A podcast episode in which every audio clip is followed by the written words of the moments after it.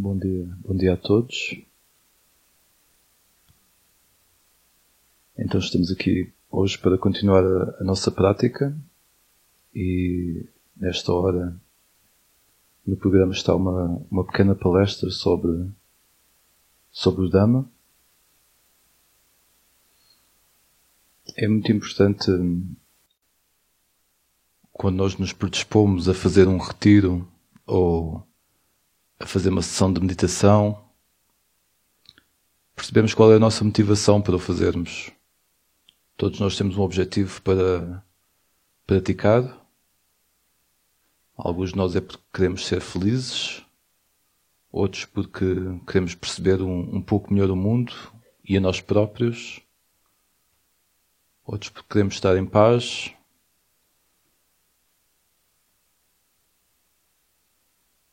outros porque queremos saber o que fazer na nossa vida. E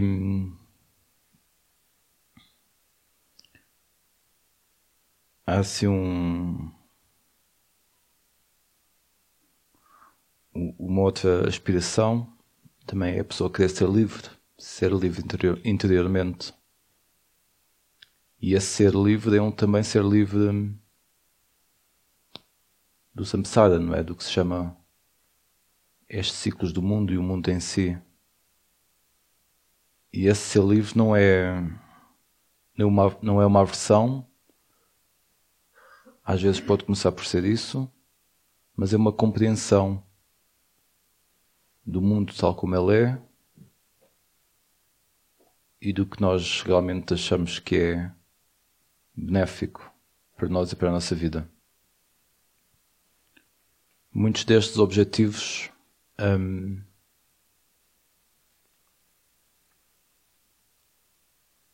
podem ser traduzidos de outra forma em que, em queremos ser felizes, em felicidade. E, e nós às vezes quando pensamos em felicidade, pensamos assim numa felicidade infinita, numa felicidade absoluta, numa felicidade maior, num total desprendimento de tudo. E às vezes e às vezes isso tem contornos mesmo de, de não querer saber do que está presente em nós, à nossa volta, e queremos estar numa situação completamente diferente, mesmo que seja só em termos interiores, e de não querer realmente lidar com o que está aqui agora. Às vezes estamos chateados com as condições da nossa mente ou da nossa vida e, e queremos partir para outra, né? queremos, queremos realmente atingir essa felicidade interior. Acontece que, que nós trabalhamos com aquilo que temos. Nós não podemos esperar uma situação específica para, para atingir essa felicidade. E quando nós olharmos para esta frase, esperar uma situação específica, reparem que ela começa sempre por esperar. Então, se a gente estamos sempre à espera, é sempre no futuro que ela vai acontecer. E nós nunca vamos estar experienciar essa, essa situação ou essa felicidade. Quando eu digo que nós praticamos com aquilo que temos, é porque realmente as condições que temos neste momento presente, seja a nossa mente estar um pouco mais atribulada, seja estar pacífica, seja estarmos com sono, seja estarmos com dificuldades em casa, é isso. É com isso que nós praticamos. Porque não há outra realidade a acontecer. É essa. E é a partir dessa base que nós começamos essa tal escalada, ou esse tal caminho, ou esse tal desprendimento. Depende da abordagem, da forma como nós estejamos a vê-lo. Mas é a partir desse ponto. Então nós não podemos rejeitar esse ponto, pô-lo de parte e querer estar felizes. Porque esse ponto é o que está a acontecer. E não só ele, ele implica pessoas à nossa volta, como implica também a nossa relação com nós próprios e com o mundo. Então há aqui uma base, há uma base de, de contentamento.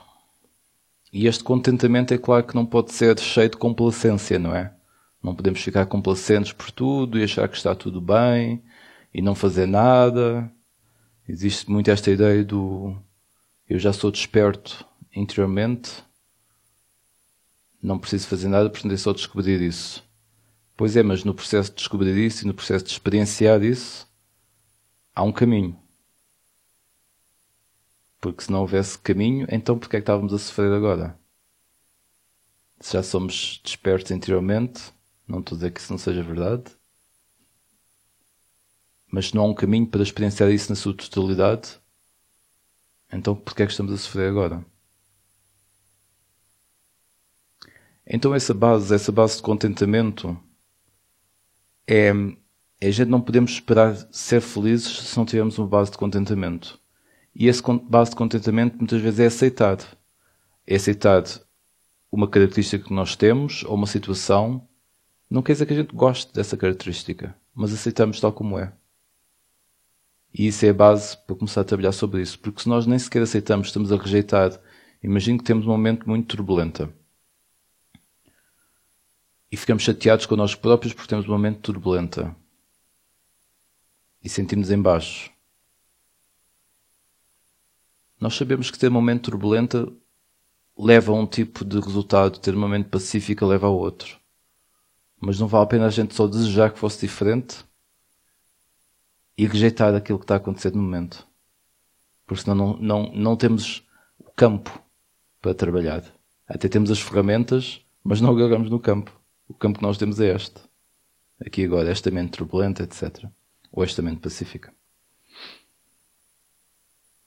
É,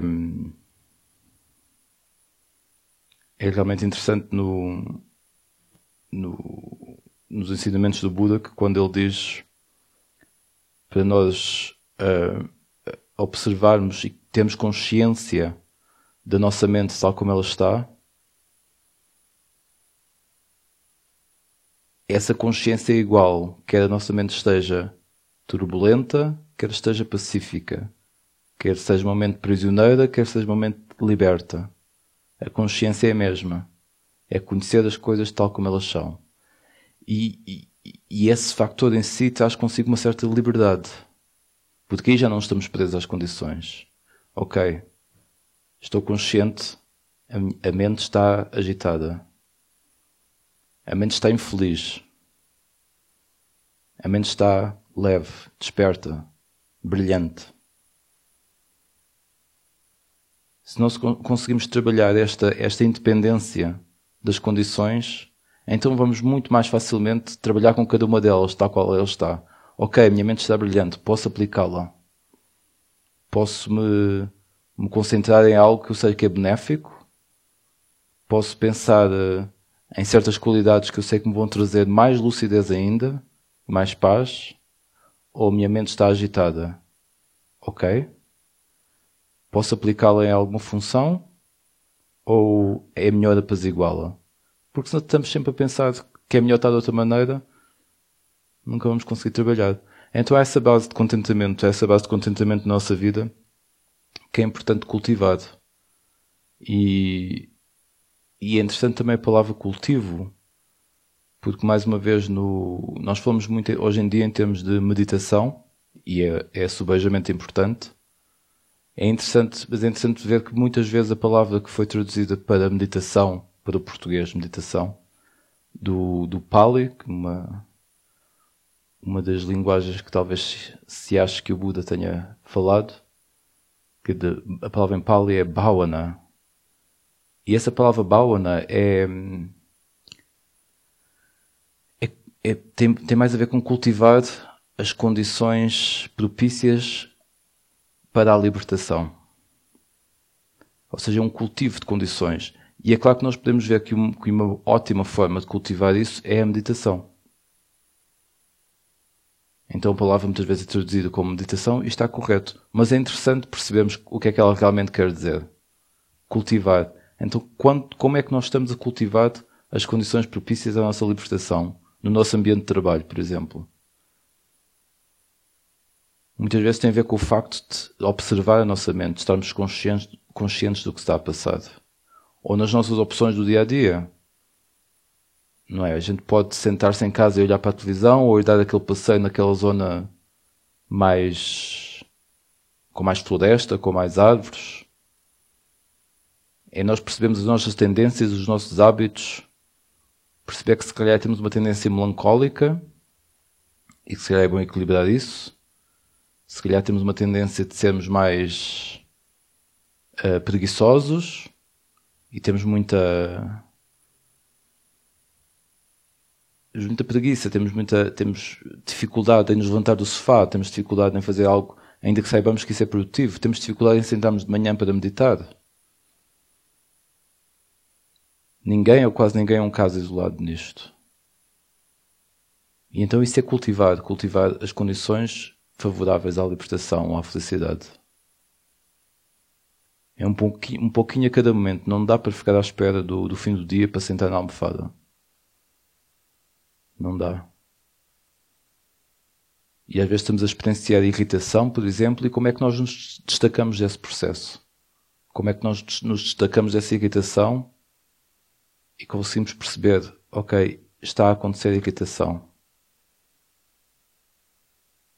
E destacados desse processo, temos a possibilidade de agir sob esse efeito dessa irritação ou não. Enquanto não, não nos destacamos, não temos liberdade. Somos presos. Somos escravos da irritação.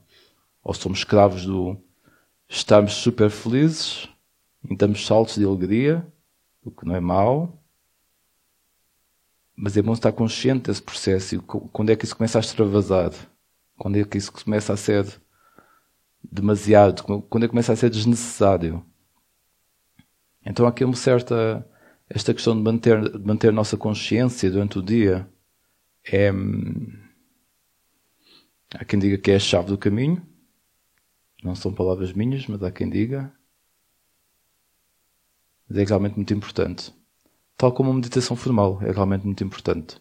Nós, um, eu sempre fui alguém que muito independente. Então eu aceitava que precisava de água e de comida e de oxigênio. E tudo o resto achava que não devia ser dependente de nada. Não precisava de coisas específicas para estar bem.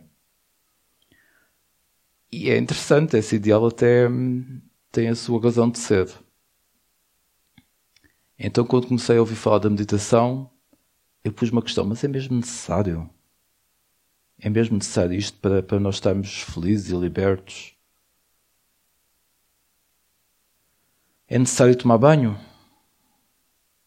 A gente pode não tomar, né? É necessário lavar os dentes? E depois, é claro, aqui comecei a perceber, ok, há aqui o mundo condicionado e o mundo incondicionado, não é? Tudo o que nós fazemos no mundo condicionado, que é onde nós vivemos, não é? Faz diferença. Fazer meditação ou não fazer meditação tem dois resultados diferentes. Lavar os dentes ou não lavar os dentes tem dois resultados diferentes. E nós temos que fazer alguma coisa durante o nosso dia. Ou trabalhamos ou não trabalhamos. Portanto, o não querer fazer nada e estar bem é uma ideia. Mas nós a todo momento, mesmo quando dizemos, ah, hoje não fiz nada, que bom a todo momento nós estamos sempre a fazer alguma coisa, nem que seja estar deitado no sofá, estar deitado a ver televisão, estar a apanhar sol, estamos, estamos sempre a fazer alguma coisa, não é? Estamos a dormir, estamos a meditar, não é? estamos a trabalhar. Portanto, é uma questão de opções inteligentes do que é que fazemos com isso. Porque nós também não, não podemos estar à espera que a, a libertação e a felicidade sejam assim, nos atinjam como um raio, porque nós somos os seres inteligentes com capacidade de cultivar as condições propícias, com, com a capacidade de nos treinarmos a nós próprios. Quando nós vemos um animal, o animal pode ter emoções uh, positivas, não é? Pode ter, pode, podem ser muito queridos, mas essa capacidade de treinar eles próprios está muito limitado no ser animal, não é? E nós vimos fornecidos com esta, com esta mente, com esta capacidade inteligente, com esta capacidade consciente, para nos treinarmos a nós próprios, para mudarmos os nossos hábitos, para mudarmos os nossos padrões, para cultivarmos as, as sinapses neuronais mais benéficas.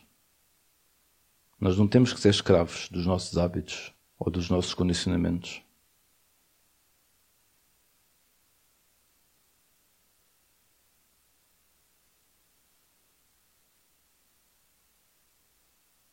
Então aqui há aqui todo um, um caminho. quando, nós quando, quando eu pensei, então, mas tenho mesmo que fazer isto, tenho... é isso, são, são opções, são opções da nossa vida, são opções inteligentes e nós percebemos o que é que queremos. E é claro que tudo isto, esta questão de às vezes nós nos sentirmos um, em baixo por verificarmos que temos algum, alguma característica da qual não, não gostamos ou que achamos que não é positiva, ou sentimos em baixo porque a nossa mente está sempre a mil à hora e não conseguimos e sabemos que isso não, não traz grandes benefícios. Tem muito a ver com a nossa identificação com esse processo, não é? Tem muito a ver nós nos identificarmos com esse ser que quer ser de uma forma diferente e que naquele momento não é. Nunca sabemos exatamente se estamos a fazer a coisa correta para atingir aquilo que queremos não sabemos bem o que fazer. Estamos identificados com a história. Enquanto estamos identificados com a história, não dá para para ter uma perspectiva. Não dá para fazer um step back e olhar para as coisas e, e, e lidar com este corpo, com esta mente, com estas emoções, com as nossas percepções, com a nossa consciência mais um, cognitiva do dia a dia. Não dá para, mudar, para lidar com isso de uma forma objetiva. Estamos dentro do filme, não é? Está o filme a passar e nós estamos dentro do filme. E dessa forma não conseguimos lidar com isso de uma forma objetiva. Estamos demasiado enredados no enredo. Estamos demasiado enlaçados, enlinhados, emaranhados. Então é difícil vir a, a, a claridade mental num estado desses. Então o que nós fazemos quando, quando cultivamos, quando meditamos, é, é exatamente isso, é dar, é dar, é dar espaço quando nós meditamos, é como estamos a dar espaço na nossa mente para que as coisas caiam no seu lugar, para deixar de enfatizar os aspectos os quais temos tendência para enfatizar. É para deixar e ao cabo de ser esta persona, esta personagem que nós criamos, que é fruto de uma genética, de uma biologia, de um karma, de um condicionamento cultural, de um condicionamento planetário. É isso que acontece quando nós fazemos meditação. Estamos a dar espaço para tudo isso se dissolva um pouco e para que novas coisas se possam criar, para que novos. Nós temos hoje em dia esta história da neurociência, não é? Portanto, é, é fácil até visualizar as coisas, não é? Para, para que novos, uh, novas sinapses, novos, novos caminhos, novas ligações entre os neurónios se estabeleçam. E nós sabemos hoje em dia que o cérebro é plástico que temos esta capacidade de nos de cultivar novas competências, que não somos escravos para sempre da forma como nascemos. Eu estudei isso, estudei isso em, lembro-me aula de ecologia. E a professora disse isso, que, que, as, que os células neuronais nunca mais se replicavam durante a vida, não tinham capacidade de criar novas ligações enquanto adultos, quando nós somos, quando o ser humano já fosse adulto. E eu lembro de pensar, então, mas como é que uma criança traumatizada vai, vai ultrapassar isso? Como é que uma pessoa que sofreu muito durante a sua adolescência, uma pessoa que sofreu uma violação, por exemplo, como é que vai ultrapassar isso? Vai ficar estabelecida e condicionada nisso para sempre? Pensei, e, e, por um lado isso é horrível, e por outro, não parecia, não parecia certo, não parecia bem. Mas quem é que sou eu, não é? O estudante do oitavo ano para pôr em questão o que a professora estava a dizer. Então, anos mais tarde, veio esta descoberta de, de que afinal os neurónios podem se produzir mesmo na idade de adultos e na verdade é uma atividade muito um, eh, comum que acontece a cada momento que se cultivarmos as, as ações e os pensamentos necessários para isso e que na verdade estabelecem novas ligações, estão sempre a estabelecer novas ligações se nós cultivarmos, se nós demos um rumo diferente à maneira como pensamos e à maneira como vivemos. Reparem que estou aqui a falar de uma coisa que é o cultivar, não só nas nossas ações, etc., mas também a nível dos pensamentos. E o que é que é preciso para cultivar pensamentos diferentes daqueles que habitualmente temos, caso achemos que assim o devamos fazer? Mais uma vez, aqui uma base que é, que é estar consciente daquilo que pensamos normalmente. Se nós não estamos, passamos o dia a dormir, a dormir mesmo que estejamos acordados, não é? Se deixamos que as coisas passem, que a vida passe, nós não temos possibilidade de praticar com o que está a acontecer. Porque nós passamos uma vida ou passamos muitos anos a, a, a dar aso, não é a cultivar, é dar aso a com certo padrão de pensamentos prolifere e continuo e continuo e continuo. Então a história com a vizinha vai estar sempre ao ativo.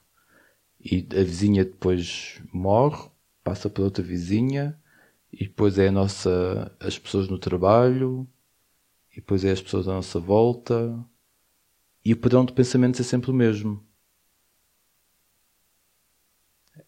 Às vezes acontecem coisas na nossa vida que nós mudamos assim de, de direção. Coisas mais drásticas ou menos drásticas, ou até pode ser um, uma mudança de país ou um casamento, não tem que ser uma coisa pesarosa. Pode, pode ser simplesmente uma mudança e isso faz com que nós alteremos certos padrões. Mas se nada disso acontece, e mesmo essas coisas normalmente não são suficientes para nós nos libertarmos completamente, e se nós não demos atenção ao tipo de pensamentos que temos, ou só damos quando, ah, já estou mesmo farto, cansado de pensar nisso, hum, vou ver televisão, o pensamento não vai alterar, não é? Vai ficar adormecido por um pouquinho. E depois, quando estivermos a pensar novamente, quando já não estivermos naquele estado latente a olhar para a televisão, o tipo de pensamento vai ser o mesmo. E nós pensamos, então este tipo de pensamento tem resultados, leva a determinado tipo de ação, leva a um determinado tipo de manifestação, manifestação na minha vida. Como é que dá para, para alterar isso um pouquinho? Como é que dá para cultivar outro tipo de pensamento? Primeiro temos às vezes mesmo que abrir espaço, estamos mesmo sobrelotados de informação hoje em dia, não é? Nós temos que ver a, a, a cada época tem a sua, tem a sua particularidade e se calhar há muitos anos atrás os nossos antepassados tinham mais tempo, tinham mais, estavam mais descontraídos, mas também não tinham um certo tipo de, de informação e de, e de rapidez de informação, etc., temos, que temos hoje em dia, portanto tinham que praticar com isso. Hoje em dia temos o que temos. Temos uma, um excesso de informação que nos atinge todos os dias eu ia dizer se nós permitimos, mas mesmo às vezes sem nós fazermos grande coisa não dá para evitar. Mas também temos o acesso a, a determinado tipo de informação. Então onde é que nós colocamos a nossa mente? Para que é que nós olhamos dentro daquilo que temos a escolha? Porque há coisas que não temos escolha, né? Se temos que ir para o, para o trabalho e está aquele outdoor na paragem do autocarro é sempre o mesmo, a gente vai registrar aquilo de alguma forma. Mesmo que façamos assim, não, não quer ver? Vai ficar rejeitado de alguma, de alguma forma. Então todo esse mundo que nos chega é um, é um, mundo que tem um objetivo, não é? Muitas vezes é um mundo que tem um objetivo comercial, tem um objetivo de sobrevivência, digamos assim, e tudo isso faz parte. Faz parte. O que acontece hoje em dia é, um, é que é um excesso muito grande, não é? Devido à ganância, devido a vários fatores, há um excesso desse, um, dessa informação que nos chega a nós que tem um determinado objetivo. Mas nós, como seres inteligentes, podemos redirecionar a nossa atenção. E não temos mais uma vez que estar, que ser escravos submissos do que aquilo que, que os mídias e que outras entidades querem que chegue até nós, não é? E mais uma vez é, é estarmos conscientes. É estarmos conscientes. Ah, este anúncio que estou a ver faz-me sentir um pouco menos feliz porque eu não tenho aquilo que o anúncio está a dizer que é bom ter. E portanto, se o anúncio está a dizer que é bom ter isso, é mau não ter, e eu não tenho, não sou bom. Tenho que ir trabalhar mais. Isto é um processo que é, a mente vem preparada para sobreviver. É uma das suas funções mais básicas. Mas nós temos de estar atentos a este tipo de processo. É natural este tipo de processo mental ocorrer perante aquela condição. Agora, não temos a que acreditar nele. Podemos ver, ok, processos mentais são processos mentais. E nós temos outras coisas a trabalhar para além da sobrevivência. A nossa mente vem, vem capacitada, vem com equipamento de ação-reação para constituições, vem com equipamento de luta para sobreviver. E isso não é nem mau nem bom, é o que é, é necessário, não é? Se nós não reagirmos quando vem o, o ônibus na nossa frente, eh, pronto, não sobrevivemos. Portanto, isso tem a sua função. Agora, nós não temos é que ser escravos dessas funções da mente. Podemos usar a mente, podemos dar a volta às questões.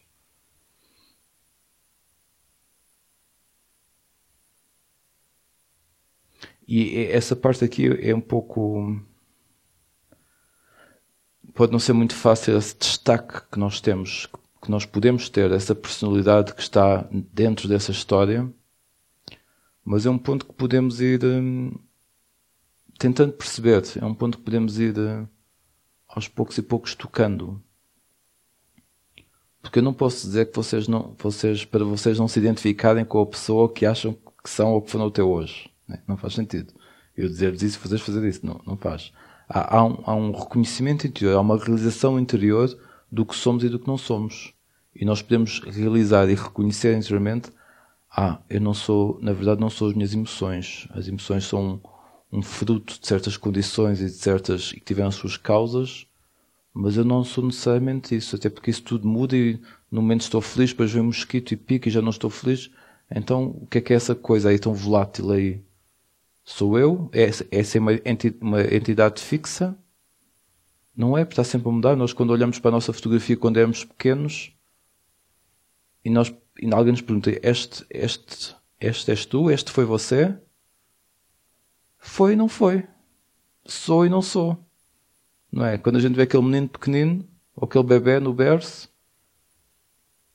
façam a experiência, olhem para uma fotografia vossa quando eram bem pequeninos e respondam: Sou eu? E nós, se calhar, temos noção que alguma coisa ali continuou, não é? Alguma coisa sou, mas também não sou. E é, é aí, é nesse ponto que às vezes precisamos estar nesse, nesse ponto entre o, o condicionado e o incondicionado que nos precisamos estabelecer para podermos lidar com a vida de uma forma mais fluida, sem nos estarmos a agarrar tanto às situações, sem nos pesar tanto quando alguém nos diz uma coisa, quando alguém você, vos diz, ah, você é mesmo intolerante.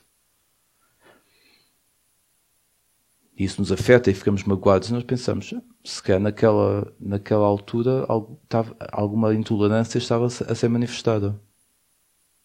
Mas quando nós não estamos identificados com isso, podemos perceber, ah, se calhar a pessoa até tem razão, se calhar posso cultivar aqui alguma coisa mais interessante ou noutro sentido, mas não, vamos, não, não temos de ficar magoados com aquela, com aquela acusação. Alguém nos diz, você é o máximo. E vem aquele sentimento de, que bom, alguém acha que eu sou o máximo. E nós pensamos assim, que ridículo. este sentimentozinho de hum, que bom. Parece quase infantil, não é? Mas sentimos. Muitas vezes podemos sentir isso. E então, esse destaque, esse não acreditar realmente, não tomar isso como pessoal, como, como coisa perene, como coisa que é estabelecida aqui a si mesmo, é uma, é uma, é, é, é uma visão sábia, digamos assim. É, é, é não nos estarmos a agarrar a uma realidade, porque se alguém nos atinge com uma crítica, sofremos. Se alguém nos atinge com um elogio, sofremos quando o elogio não está presente. Então não dá para estar assim a, a querer ser feliz e a estar uh, dependente das condições. A gente sabe que o tempo não vai estar sempre como nós queremos e que as pessoas não nos vão dizer sempre o que queremos e que a nossa mente não vai estar sempre como nós achamos que ela devia estar. Então, como é que nós encontramos aí um ponto em que estamos de bem com o que está a acontecer? Tem que haver um destaque realmente dessa história e tem que haver uma consciência, o cultivo de uma consciência a cada momento. Para nós começarmos a perceber o funcionamento das coisas. Às vezes, às vezes um, não estamos bem por alguma razão e não nos apercebemos que o que é que nos deitou abaixo, digamos assim. E quando nós cultivamos essa consciência durante o dia e também na, na meditação mais formal, nós começamos a perceber o padrão das coisas. Começamos a perceber, ah, houve aquela situação que eu vi e comecei a ter este tipo de pensamento e comecei a ficar um pouco mais deprimido ou melancólico. E, e quando nós percebemos isto, primeiro uma parte disso que cai por terra abaixo. Ah, ok, já percebi. E não é que fiquemos logo bem, mas há uma parte ali que, que já era, já foi. E vamos começando a reconhecer os padrões quando eles começam, quando eles continuam a manifestar-se. No, no dia a seguir vamos, vai acontecer a mesma coisa. Ah, foi exatamente o que experienciei ontem.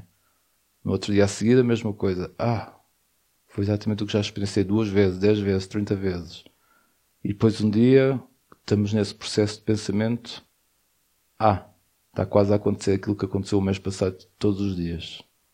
Ok, vou parar neste ponto. Não preciso dar continuidade a isto. Eu tenho, tenho escolha. Tenho liberdade de escolha. Aqui a liberdade é o oposto da ignorância. Quando nós não sabemos o que é que está a acontecer, somos, somos ignorantes, não é? E portanto não temos escolha. Somos escravos de, dos mecanismos da mente e das emoções. Mas quando estamos conscientes, conseguimos pôr, perceber o que é que está a acontecer e não e podemos fazer com que aquele processo não continue naquela direção. E isto não é uma questão de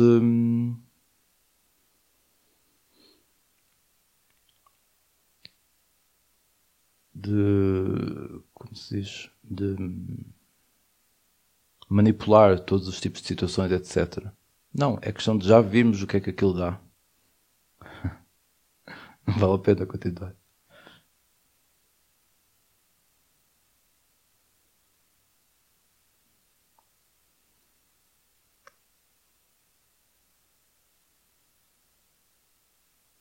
Há três. Uh, falei aqui de uma coisa assim por alto. Que são de três costuma-se falar que são de, de, três prisões ou de três, um, de três coisas que nos, um, que nos agarram, que não, que não nos fazem, que não ajudam no caminho da libertação, digamos assim. E essas, essas três coisas são, são exatamente o, o acreditar na nossa personalidade, o acreditar que nós somos isto e levamos isso muito a sério. Um, sou apegar-nos a pequenos, apegar-nos aos rituais. Achamos que se, fizer, se fizermos determinada coisa de certa forma vai estar tudo bem. E, e a dúvida. O cepticismo. Vou só explicar um pouquinho melhor estes, estes três, estas três prisões, assim que são chamadas. Uh, como, eu, como já disse, esta já expliquei um pouco mais, esta questão de nós acreditarmos que somos a nossa personalidade achamos que estamos certos, por exemplo, em alguma coisa. Um, portanto, tem a ver mesmo com essa questão de, de percebermos o que somos e o que não somos. E o Buda nunca explicou muito bem aquilo que nós somos, deixou isso para cada um descobrir por si próprio. Mas ele explicou o que é que nós não somos. E mais uma vez ninguém tem que acreditar porque ele disse, mas ele disse que nós não somos o corpo, nós não somos uh, a mente, as emoções, nós não somos as nossas percepções que temos do mundo, nós não somos sequer a nossa consciência cognitiva, a consciência normal que, que, que opera quando estamos no mundo. Então o que é que fica?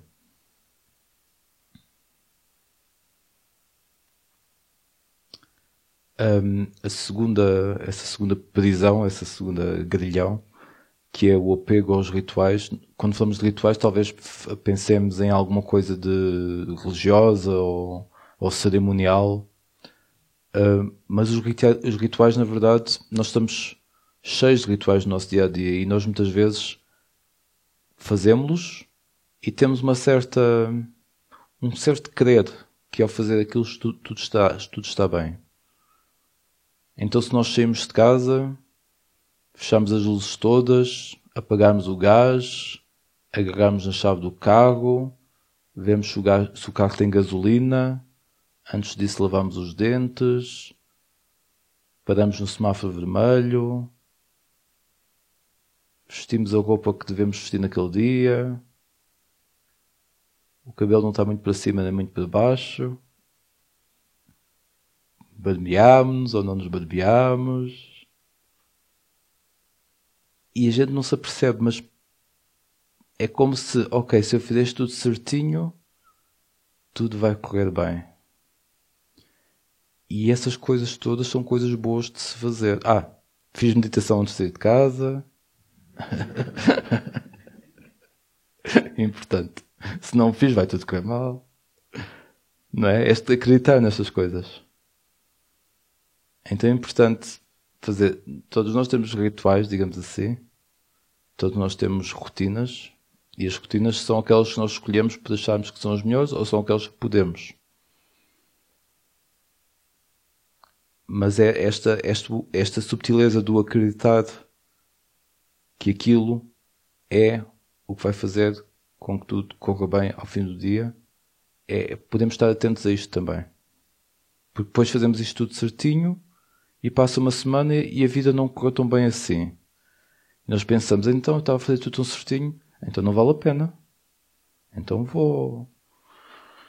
Vou deixar de lavar os dentes, vou deixar de fazer meditação, não quero saber de deixar as luzes acesas, não quero saber do ambiente. E pronto, estou mais descontraído. Ou seja, não são os rituais em si que são a, o impedimento. É mais o nosso acreditar que esses rituais têm uma, uma força em si, digamos. Em vez de percebermos, ok, são opções inteligentes de cada momento. Que por vezes, por vezes, uh, é melhor não fazer uma dessas coisas por alguma razão, né? seja o que for. Portanto, temos que ter essa sabedoria de aplicar as coisas a cada, a cada momento e a cada dia. Se calhar no momento às vezes estamos apegados às coisas e, e estamos atrasados e não pensamos, não, tenho mesmo que lavar os dentes, senão vou chegar atrasado. Uh, senão não é bom. E depois uh, vamos mais à pressa e portanto, e temos um acidente ou alguma coisa assim, portanto temos que perceber o que, é que, o que é que faz sentido em cada dia. É uma escolha sábia, inteligente, não é? Não é uma rotina que, automática, não é? O terceiro, a terceira destas prisões é a dúvida. A dúvida, o ceticismo, é, ou seja, para alguma coisa resultar, nós também temos de ter um pouco de confiança nisso, né? No que estamos a fazer. Temos de ter um pouco de confiança. E como é que nós temos confiança? Nós temos confiança quando vimos quando começamos a ver alguns resultados, estamos num processo de meditação, por exemplo, temos uma determinada técnica. Porque é que escolhemos aquela e não escolhemos outra? Porque aquela nos faz sentido. Porque já vimos que aquela hum, nos dá uma capacidade de ver o que está a passar connosco. Nos faz estar um, um pouco mais despertos.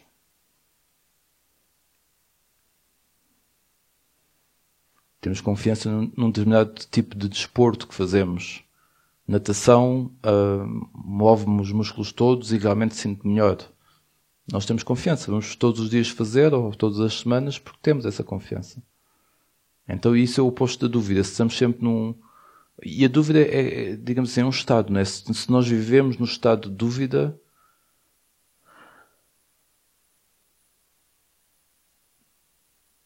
perdemos energia não temos direção. Então, se pusermos estas três coisas juntas de uma forma muito simples, o, o acreditar, acreditar que somos a nossa, o nosso eu, a nossa personalidade, acreditar que este eu é algo fixo e imutável, o, o apegar-nos aos, aos rituais e a dúvida. Às vezes não temos que definir isto desta forma e podemos perceber eu sou alguém que tento fazer alguma coisa para ser um, um alguém diferente e será que estou a fazer a coisa certa? E nós estamos sempre nestes três padrões. Eu sou alguém que não, estou, não está bem, portanto tenho que fazer alguma coisa para estar melhor. O que é que eu faço? Será que estou a fazer a coisa certa?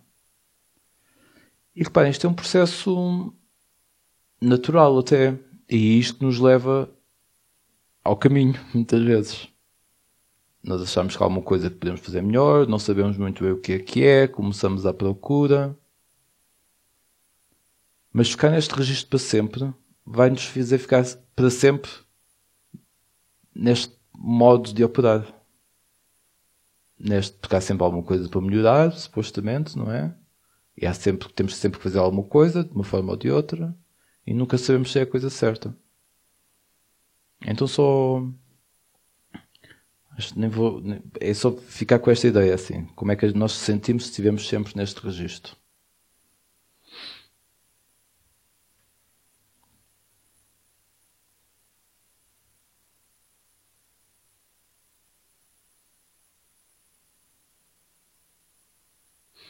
Que é que é, o que é, que é nós praticamos com, com as coisas como elas são?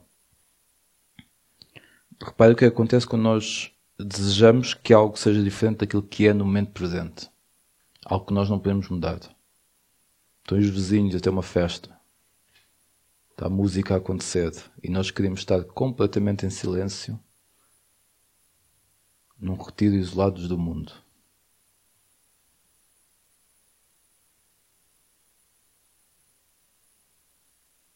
Como é que isto nos afeta? Qual é o efeito que isto tem em nós? Isso, porque se nós começamos a pensar, ora, que aborrecido, está aqui esta música a acontecer enquanto eu estou aqui quero estar em silêncio. Não.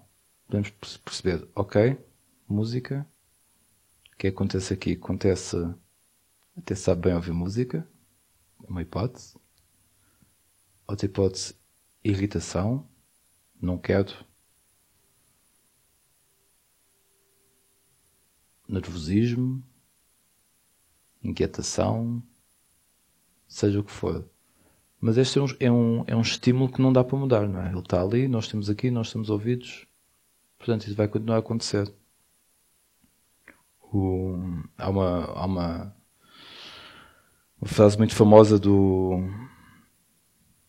do professor, do mestre de meditação, do monge que, deu origem a esta linhagem da qual eu e o Ajahn Mudito pertencemos, o Ajahn Chah, um, que teve a ver com a altura em que os monges vieram, foram viver para a Europa, foram da Ásia para a Europa e, e se estabeleceram numa pequena residência em Londres e do outro lado da estrada havia um bar, um pub.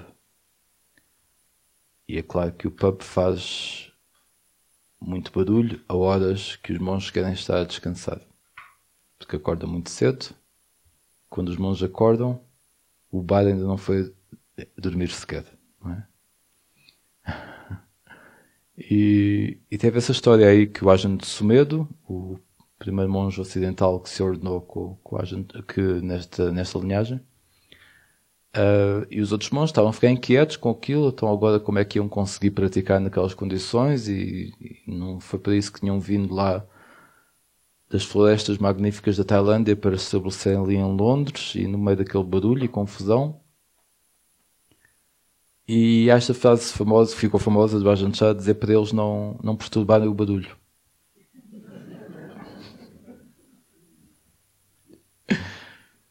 Porque o que é que acontece? Há, há, um, há um som que vem, não é? E atinge o nosso cérebro. E isto é uma coisa que se pratica de forma muito interessante na meditação também, não é? É o, como é que, como é que nós reagimos aos, aos estímulos exteriores. Então, quando nós estamos a praticar a meditação, houve um, passa um avião, ouve-se um barulho qualquer, o cão ladra, qualquer coisa. E nós, é claro que não estamos surdos, nós podemos registrar isso, não é? Mas depois o que acontece imediatamente a seguir, quando nós não temos esta, esta atenção, esta, esta calma até, é que a nossa mente vai e faz alguma coisa com isso. A nossa mente vai lá. E é isso que a gente já queria dizer. É que não é só o que nos atinge, isso em si é o que é, mas o sofrimento vem do que a nossa mente faz com isso. A nossa mente agarra naquele barulho e faz alguma história. Isto não devia estar a acontecer. Porque é que o cachorro não se cala? Tinha que passar um avião agora? Estou a meditar. A gente faz sempre uma história. Faz logo de uma história, não é? Devia mudar a rota dos aviões. Eu vivi vivi oito anos num mosteiro da Inglaterra, em Amaravati, e ficava no meio de quatro aeroportos. Os aviões passavam lá bem alto, não, não era ali perto, mas. E eu lembro das vezes nós. É uma, uma. Inglaterra tem muitas nuvens, não é? Toda a gente sabe. Está sempre a chover, está sempre cinzento, está sempre nublado. E ali aquele mosteiro fica no, no topo do monte. Então quando há um dia de céu azul, é um, é um milagre, não é? Ficamos todos felizes. Vamos todos para o relevado, ficar a olhar para o céu, aquela pintura perfeita. Excepto os aviões, né? Passam quatro de uma só vez e deixam aquele restinho de nuvenzinha quando o dia estava tão perfeito que nem num dia perfeito ficamos sem nuvens. Porquê é que não mudam os aeroportos, não é? Porquê é que não mudamos o, o mosteiro de sítio? Então é perceber isso. Às vezes até podemos levar isto quase, quase até ao ridículo. Imagine, porque é que o cachorro não se cala? Vou agarrar no cachorro e vou pô-lo noutro sítio. Vou construir uma jaula para ele lá não sei onde. E vai ficar de lá e vou passar a dar comida a ele lá todos os dias. Dois quilómetros daqui. Podemos, podemos levar isto ao exagero. Podemos agarrar naquilo que estamos a pensar e quase levá-lo ao ridículo. Tipo, não posso mais aquela pessoa. Aquela pessoa do meu trabalho é insuportável. o que é que eu vou fazer com isso? Vou arranjar uma maneira daquela pessoa ser mudada de sítio para outro departamento. Depois vem outra, né? E nós vamos ficar com o mesmo problema. É mais acrescido ainda do problema de consciência de termos feito a vida mal a outra pessoa.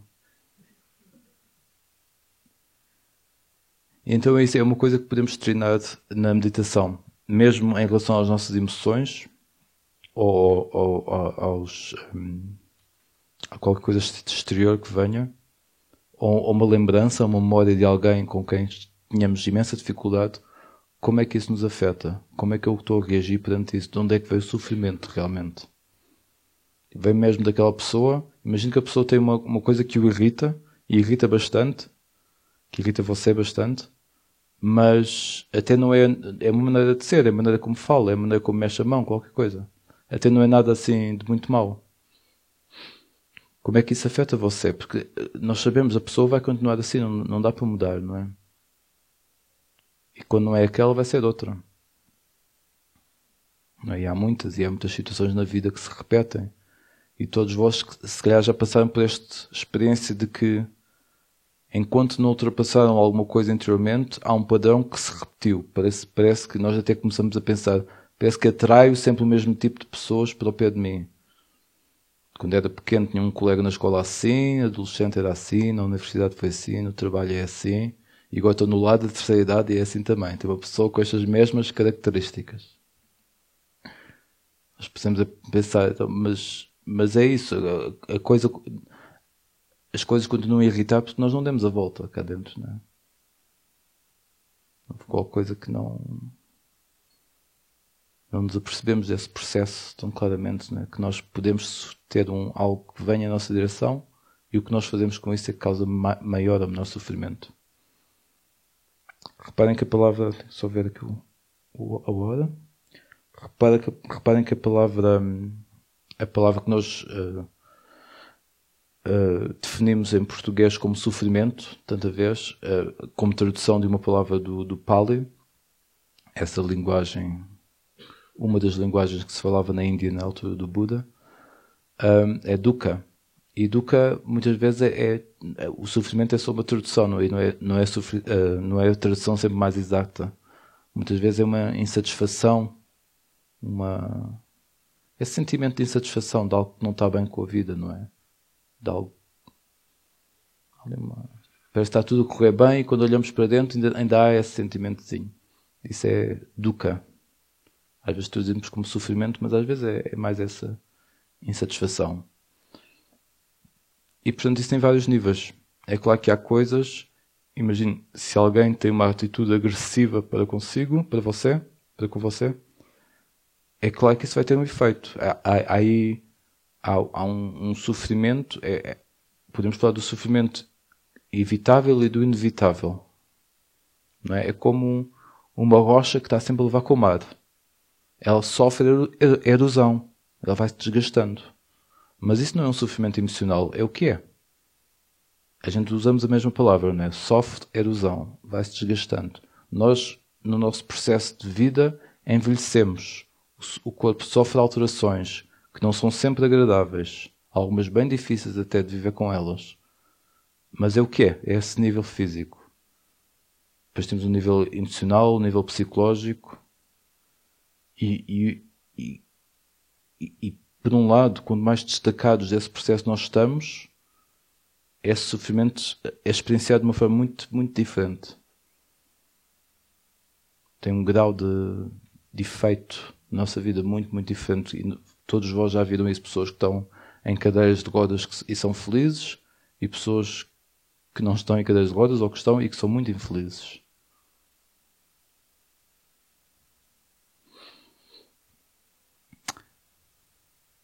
É, vamos fazer agora meditação a andar a seguir. E não sei se, se alguns de vocês já fizeram, outros não fizeram, é esse o caso? Ok? Então vou, vou exemplificar para andar com isto. Dá para andar um pouquinho. vou experimentar. Então, ok, vou explicar só um pouquinho então. Meditação a andar, reparem na, na expressão, meditação a andar. Então, é simplesmente uma postura diferente da meditação. Não é uma coisa, não é passear. Então temos meditação sentado, meditação, meditação a andar, meditação em pé, meditação deitado, deitado, muito difícil. Mas é, é só uma postura diferente. É só o corpo que está numa postura diferente. Quando nós estamos a fazer meditação sentados, é claro que é. Estamos numa, numa postura mais ou menos confortável, não temos que nos preocupar absolutamente com nada. É relativamente mais fácil, uh, é relativamente mais fácil, podemos devotar toda a nossa atenção ao mundo interior. Quando estamos a fazer meditação a andar, é claro que existe ali uma certa atenção dirigida para o passo, etc. Mas é meditação a mesma, o objetivo é esse. Então, o que nós fazemos normalmente, nós escolhemos dois pontos, imagine uh, daquele tronco, daquele pilar, aquela parede, mais ou menos um espaço de 15, 20 passos entre dois pontos, e andamos uh, de trás para a frente, entre esses dois pontos. E há pessoas que se, que se tentam, uh, tentam se focar mais no, nos pés, mesmo que estejam calçados, não, não precisam estar descalços nos pés a tocar o chão e estar presente em cada movimento. O objetivo é estar presente, estar consciente, tal como quando estamos a meditar, observar o que está acontecendo interiormente, etc. Mas eu vou exemplificar de qualquer, exemplificar de qualquer forma a andar. Com licença.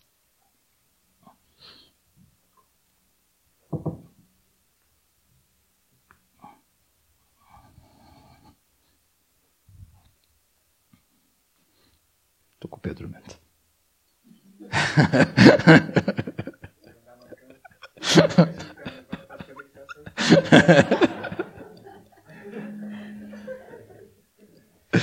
Mente. oh, vida. ok, desculpem passar assim à frente vós todos, mas é como dá aqui, né? Então, normalmente quando praticamos meditação a andar, tem uma forma muito tradicional, que é que é as mãos aqui à frente, mas não tenho que fazer isso. Então temos estes dois pontos que escolhemos. Pode ser duas árvores ou pode ser dois pontos mais ou menos definidos para nós não termos que estar a pensar onde é que era o ponto. Então definimos, há quem ponha uma pedrinha, há quem escolha coisas que já existam, que é mais fácil. Então caminhamos de um ponto para o outro. Normalmente o olhar está à nossa frente a cerca de um metro e meio, mas não é de uma forma focada, não estamos ali a focar. Simplesmente está a repousar ali. Quando vamos olhar para aquela área, meio indefinida, a cerca de um metro e meio à nossa frente. Quando chegamos aqui ao fim, temos aqui o outro ponto à nossa frente, podemos continuar a olhar para o chão ou elevar o nosso olhar. A decisão é qual? É que se achamos que estamos demasiado embrenhados na nossa mente, às vezes é, é bom elevar o olhar, olhar para o horizonte, não é ficar assim a olhar, é simplesmente olhar é eh, ampliar a visão, um pouquinho, e na questão de quando temos que dar a volta. Há muitas técnicas acerca de como dar a volta, mas vamos só dar a volta assim calmamente. Aqui já podemos ter o olhar assim um pouco mais na mesma área, não ficar muito distraído.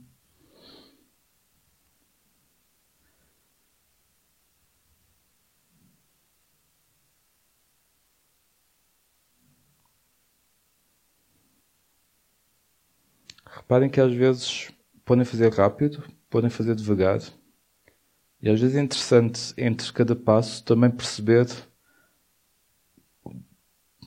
Parece que a perna tem um movimento próprio. É, parece que às vezes dizemos, ah, não vou dar outro passo ainda, e parece que ele vai de qualquer maneira. Então é, é, é observar isso. É só, é só estar consciente do que está a acontecer. E a questão de. A questão de dar a volta é mais ou menos no mesmo ritmo que estamos a fazer o resto, não é? Porque nós temos essa questão da nossa vida que normalmente queremos fazer um trabalho rápido para chegar ao fim. Queremos fazer uma viagem rápida para chegar ao fim. E não é isso, não é? Perdemos a viagem assim, não é? Perdemos, o, perdemos a oportunidade de trabalhar com o que está a acontecer. Naquele momento estamos a dar a volta e estamos a dar a volta conscientemente. Não estamos a dar a volta à pressa para continuar. Não, a volta faz parte do caminhar a andar. Portanto, podem estar mesmo conscientes do processo da respiração, ou simplesmente do espaço, do corpo a mover-se, dos pés a tocar no chão. Podem ver o que é que funciona melhor para vocês e tentar várias coisas. Vamos ter várias sessões de meditação durante este retiro.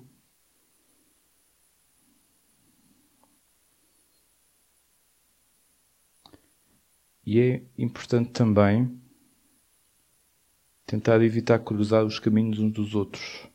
Quando vem que alguém cruzou, determinou determinado percurso, percurso para si, depois tentamos evitar cruzarmos uns à frente dos outros. Eu não conheço muito bem o espaço, mas parece-me que tem bastante espaço.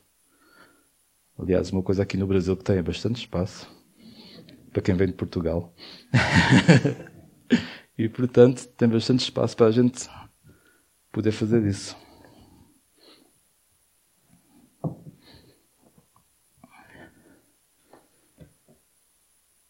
Então temos agora a medição andando até às dez e meia, quando nos encontramos aqui todos novamente. Tá bom?